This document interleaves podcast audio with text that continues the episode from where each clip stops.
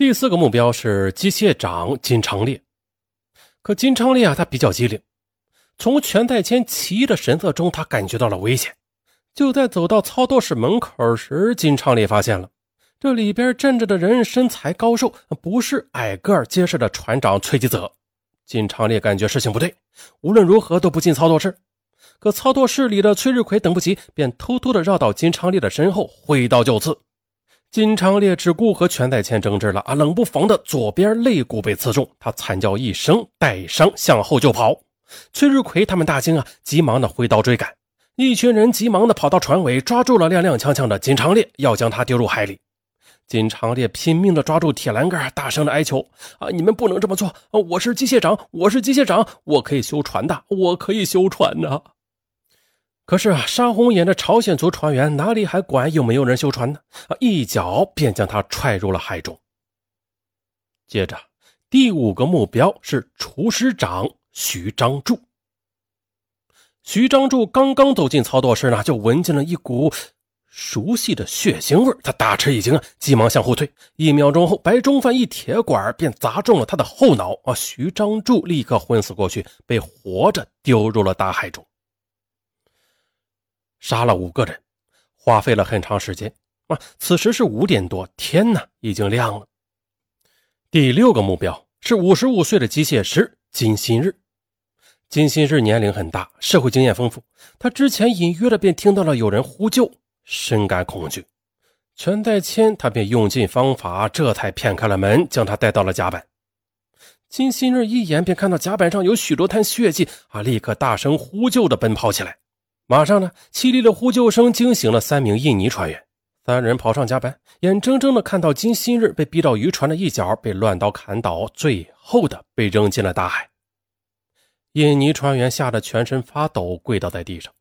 此时的六个朝鲜族船员的酒也已经醒了，酒醒之后便开始考虑下一步该怎么办。可是啊，这三个印尼人看到他们杀人了，那肯定是不能留的。不过全在谦却认为。印尼人和我们一样，都是被韩国人欺压的！不要杀他们，但是放了他们吧，这印尼人就会成为证人。想来想去的，他们想到一个办法，就是让印尼人去杀一个韩国人。这样的话，这印尼人也就成为杀人犯，不敢去作证了。目前只剩下一个韩国人，就是李仁熙。杀了他吗？不行啊，他是好人啊，舍不得杀呀。可这时，突然有人想到了，船上还有一个韩国人。原来的当天零点三十分，一艘叫做“东元号”的韩国渔船路过啊，听说啊，他们的船要去西萨摩亚啊，东元号就送来一个韩国小伙儿这小伙儿叫崔东浩，是实习船员，年仅十九岁。因为是受不了船上的艰苦生活，崔东浩患上了盲肠炎，要马上送到西萨摩亚的医院治疗。杀了这个小伙儿吗？崔东浩和他们素不相识啊，连话都没有说过，无冤无仇的。只是如果不杀他，那就得杀熟悉的李仁熙或者这三个印尼人。权衡来权衡去啊，只能让这个崔东浩倒霉了。崔东浩被带到甲板上，立刻惊恐的发现被一群人包围着，有的刀上还滴着血。崔东浩被吓得跪倒在甲板上，完全傻了。可是，三个印尼人为了自保，疯狂地抓住崔东浩，将他拖向了大海。崔东浩吓得大声哭喊：“不要杀我！我什么都没有做，我什么都没有做，我才十九岁呀！”可是扑通，他还是被扔了下去，消失在大洋中。可是船上还有另外三名没有杀过人的印尼船员和朝鲜族同乡崔万峰，啊，就是那个爱拍马屁的崔万峰。大家商量一通，认为这四个人都不可靠。甲板上这么乱，这三名印尼船员或许已经看到了他们杀人的场面，不能留下。至于邱万峰吧，对他们知根知底的，如果放走，一定会报警作证的，也不能留。可就在这时候，大家已经完全这个酒醒了，开始有了同情心，不愿意再杀人。没有办法了。全代谦出面，将崔万峰和三个印尼人骗到冻鱼的仓库，试图将他们活活的冻死。在他们看来，这里死亡痛苦不大，零下四十五度的低温度啊，他们最多半小时就会送命，哎，还留个全尸。可谁知道，这仓库的冷冻装置出了问题，温度始终保持在零度左右。于是啊，连续冻了四天，这四人还没有断气儿。八月六日晚间，全代谦偷偷的将门打开一条缝，发现这崔万峰已经不能站立了。崔万峰挣扎着坐起来，吃力的说：“全大哥，这之前是我不对，是我巴结韩国人，我是叛徒。我求你，看在我孩子还小，千万不要杀我。我可以把印尼人杀了，你给我刀，我马上就杀给你看。求求你，求求你不要杀我。”全代谦看着挣扎中的崔万峰，有些于心不忍了。但是事已至此呀，哪怕是放了三个印尼人，也不能放了对他们了如指掌的崔万峰啊！就这样的，又过了一天，这四个人还没有死，船只却快要靠近日本了。全代谦他们等不及了，将崔万峰四个人拖出来，扔入了海中。至此，他们一共杀死了十一人。这十一人包括七名韩国船员、三名印尼船员和一名。爱拍马屁的中国船员被关在船舱里的李仁熙，他没有见到他们杀人的场面，却听到了印尼船员和中国船员崔万峰的哭喊声。他们不停地敲打着鱼舱的墙壁，求中国船员将他们放出去。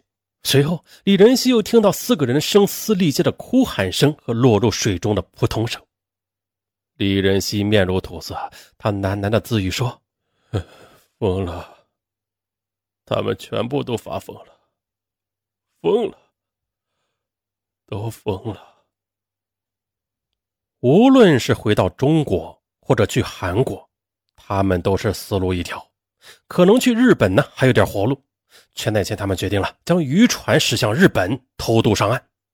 可是呢，全代谦他们却是低估了李仁熙和另外三名印尼船员了。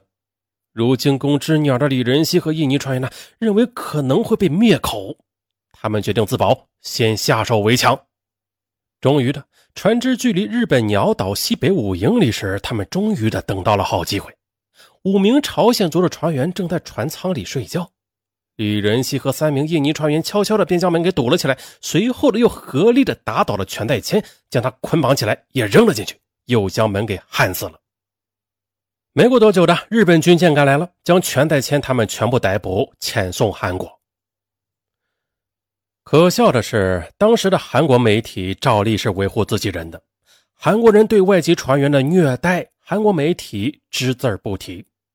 但是上文得提一提，他们甚至还故意隐瞒船员的朝鲜族身份，只称为中国船员。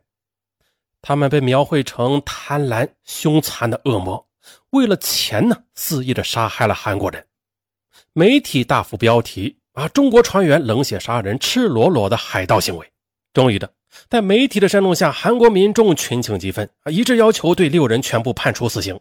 果然，一审中，全代谦他们六人全部的被判处死刑。就在万分紧急的时候，救世主出现了。今天的韩国总统文在寅突然站了出来，自愿的为朝鲜族船员辩护。为此，文在寅被媒体骂为无耻的叛徒、中国人的走狗、为魔鬼辩护的无良律师。但是呢，文在寅不为所动，他自个儿寻找真相。最后，通过和中国朝鲜族律师赵峰联络，他终于的得知了真正的真相。随后呢，文在寅公布了六名朝鲜族船员备受虐待和逼迫的事实。另外，文在寅还找出了崔吉泽去年殴打印尼船员重伤的前科文件，以及这次现行离船的印尼船员通过使馆抗议船长殴打的投诉。由此的，韩国民众的看法扭转，开始同情这六个人了。哎，剧情反转，最终的二审只判处了全代谦死刑，另外五人是无期徒刑。那为什么全代谦是死刑啊？因为呢？他主动的承担了主谋和指挥者的责任。全代谦他认为啊，自己年龄太大了，恐怕出不去了。但是另外五个人还都很年轻啊。不过呀，万幸的是啊，全代谦他也没有被判死刑。原来的，在文在寅的努力下，当年的韩国总统卢武铉对全代谦给予了特赦，转为无期徒刑了。目前这六人仍然在韩国服刑，已经长达二十多年。而唯一幸存的、没有打过人的韩国船员李仁熙，他事后留下极大的心理阴影。多年之后，他仍然处于惶恐中，根本不敢出海。当时有媒体问起当年的事情，李仁熙是翻过来覆过去，只有一句话：“疯了，疯了，他们全部都发疯了。”好了，喜欢的听友呢，嗯，不要忘了点赞留言，嗯，最好是转发朋友圈再啊，让更多的人都听到。好了，就这样吧，拜拜。